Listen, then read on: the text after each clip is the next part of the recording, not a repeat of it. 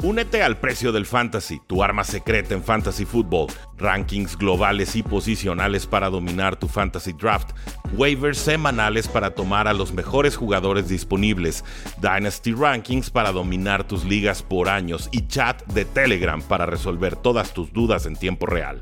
Visita stam.store diagonal precio NFL o da clic al link en este episodio para suscribirte.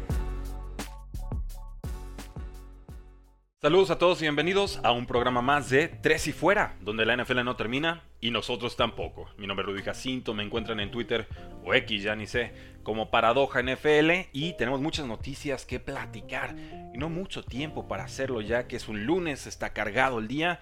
Acabamos de mandar un mail a todos nuestros más de 500 suscriptores a ese mailing list. Si no están ahí todavía, los invito a darle clic al link que está en los comentarios o en las notas de este episodio. Sí, ahí donde dice que puedes descargar más de 100 precios del éxito en formato PDF. Le das clic, nos dices a dónde quieres que mandemos toda esa revista, toda esa colección de guiones que tenemos para ti. Y cada semana te estaremos haciendo llegar dos correos. Uno el lunes, uno en jueves. Y son sobre deportes, por supuesto, pero le damos un pequeño giro de marketing y también un pequeño toque de eh, negocios. El día de hoy hablamos sobre rebranding, esto que está sucediendo con los Washington Commanders y que está sucediendo también con Twitter, ahora que se va a llamar x.com.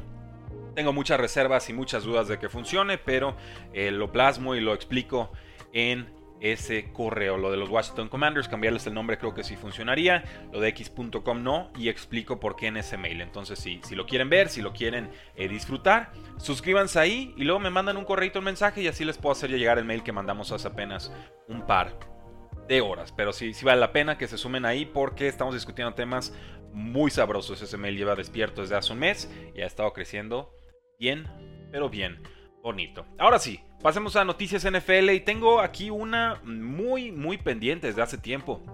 De Andre Hopkins, nuevo receptor de los Tennessee Titans. Contrato por dos años, un sueldo base de 12 millones de dólares, más otros 3 millones en incentivos. Sabemos que Patriots, sabemos que Chiefs estaban interesados en el jugador. Finalmente son los Titans, quizás el equipo que más lo necesitaba, quien lo acaba firmando.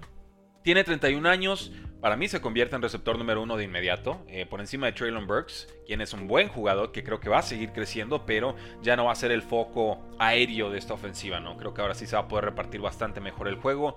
Eh, está Nick Westbrook y Kine, está Cal Phillips, pero entre estos tres jugadores, Traylon Burks, y Kine y Cal Phillips, no consiguieron más de 100 recepciones la temporada pasada, y por eso los números de Ryan Tannehill bajaron y por eso los Titans estaban tan desesperados por conseguir a alguien que pudiera atrapar de forma eficiente el balón. Hopkins promedió 7 recepciones, casi 80 yardas y un touchdown en cada 3-4 partidos.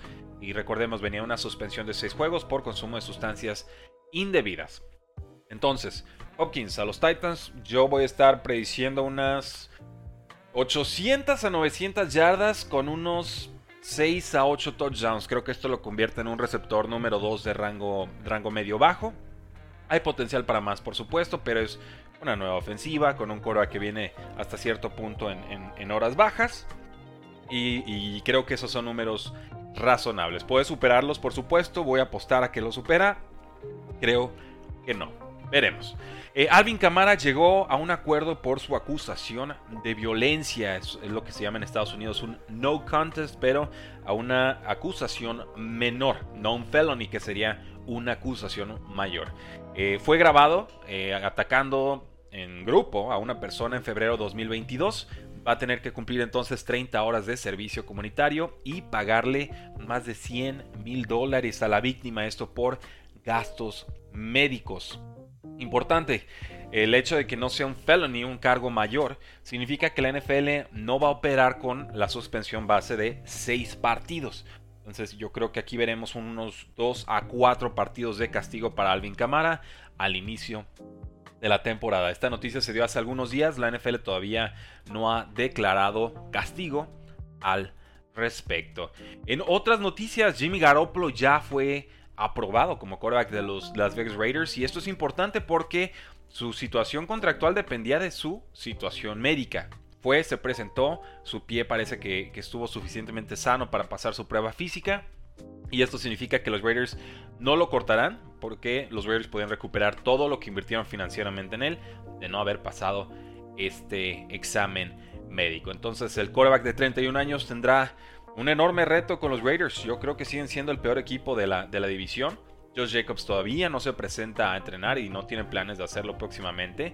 Davante Adams se ve sumamente inconforme tras la salida de su quarterback colegial y su quarterback el año pasado, Derek Carr.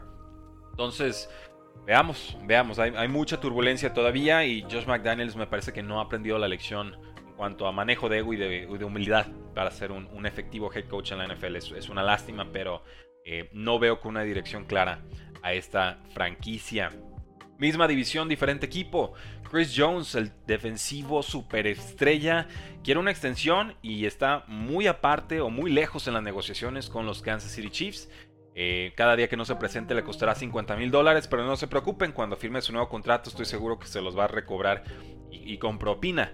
Eh, veremos qué sucede ahí, pero no se ve una solución, próxima y la defensiva de Chiefs es bastante peor si no está Chris Jones, uno de los mejores defensivos de toda la NFL, en activo.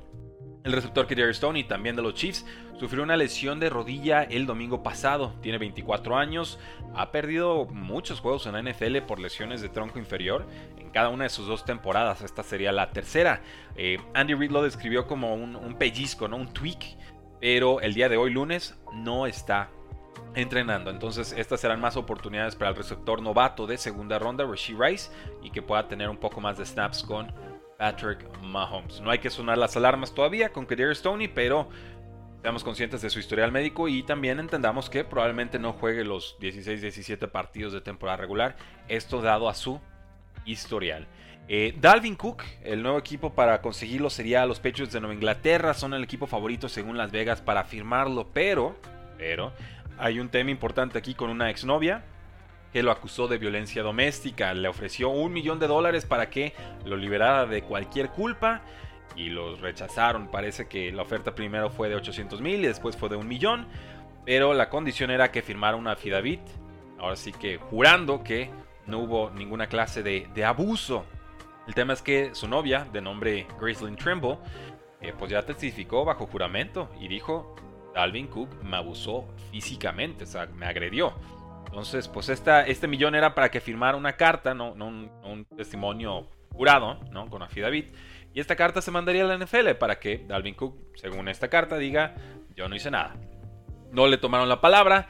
Eh, Cook está obviamente buscando un nuevo equipo, pero veremos qué decisión toma la NFL con, con, este, con este tema de, violencia, porque está, está escabroso. Si ofreces un millón de dólares y no te los toman, es que la, golpiza estuvo bastante buena. Esa es mi lectura desde lejos, sin tener mayor información sobre el incidente.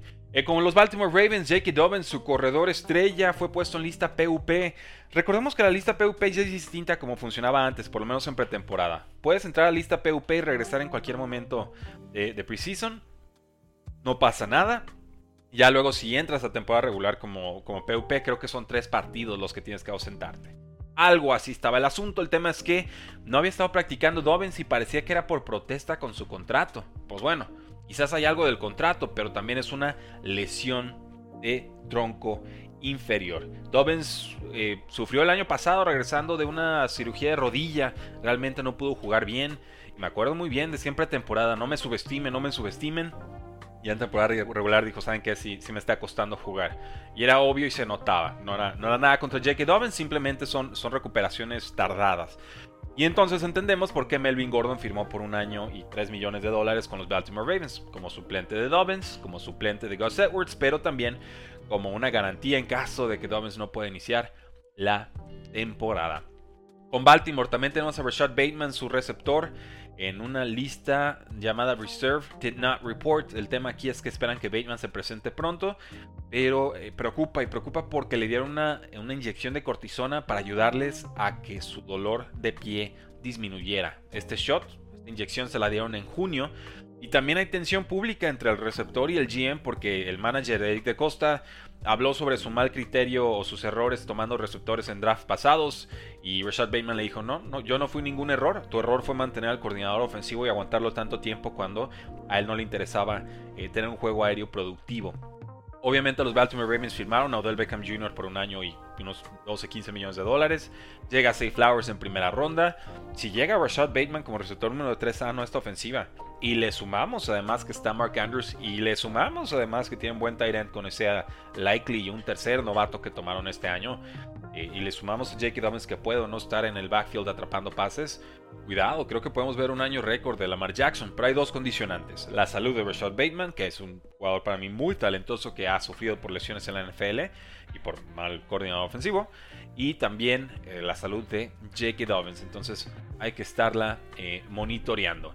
Los Broncos firmaron al pateador Brett Maher. A él lo vimos con los Cowboys. Eh, muy altibajos, toda clase de problemas. Y con la altura y el sobre todo el estado abierto que tiene Denver, no esperaría mucho de Maher. Veremos si se puede eh, consolidar. Eh, los Giants firmaron al receptor Cole Beasley, uno de como 10 receptores que tienen y todos, todos se ven iguales. Entonces, pues bueno, va a haber una recortadera sabrosa de receptores en las próximas semanas con los Giants. Eh, Javante Williams ya practica con los Broncos. Importante el regreso de este corredor de 23 años. Despedazó la rodilla el octubre pasado. Su recuperación avanza de forma muy importante. Compartirá backfield con Tomash Pirine.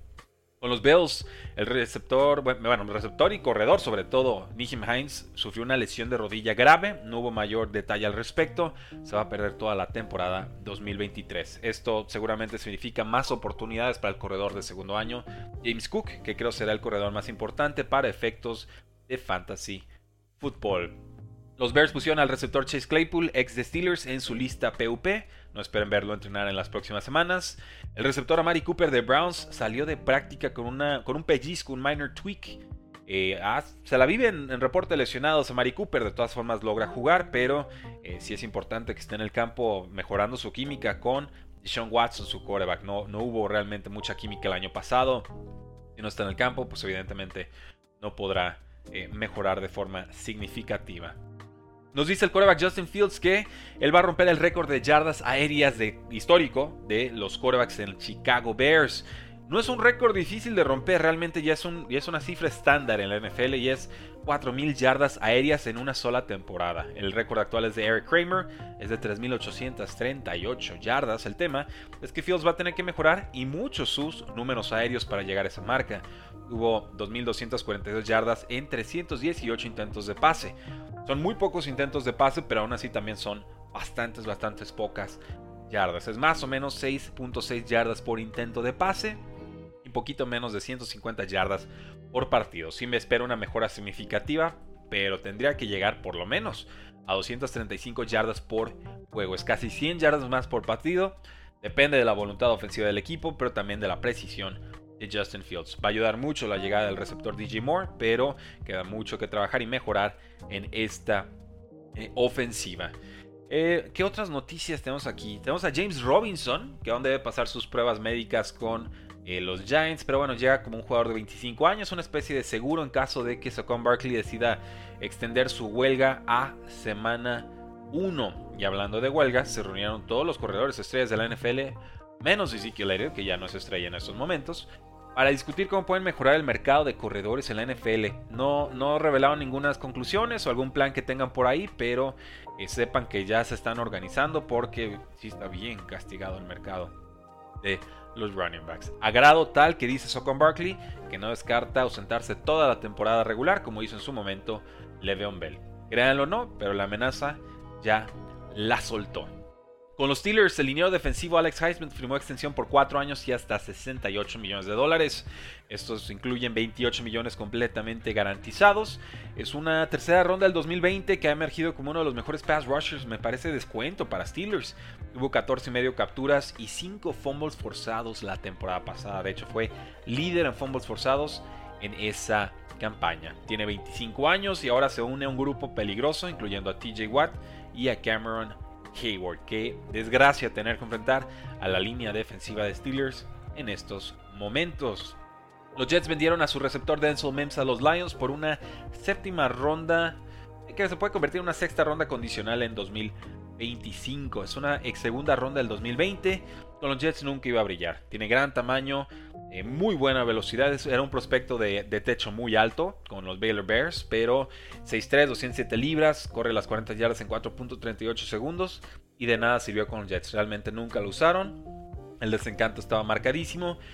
No espero que se convierta en superestrella con los Detroit Lions, pero sí creo que les va a ayudar con la suspensión de 7 juegos de Jameson Williams por apostar. Puede ser buen complemento para lo que ofrece Amon Racing Brown y puede ser un buen suplente de lo que ofrecía DJ Shark la temporada pasada. Entonces, bajísimo el costo, bajísimo el riesgo, eh, apuesta de nivel medio. A mí me, me, gusta, me gusta el asunto. Jordan Addison, novato receptor de los Minnesota Vikings, fue arrestado.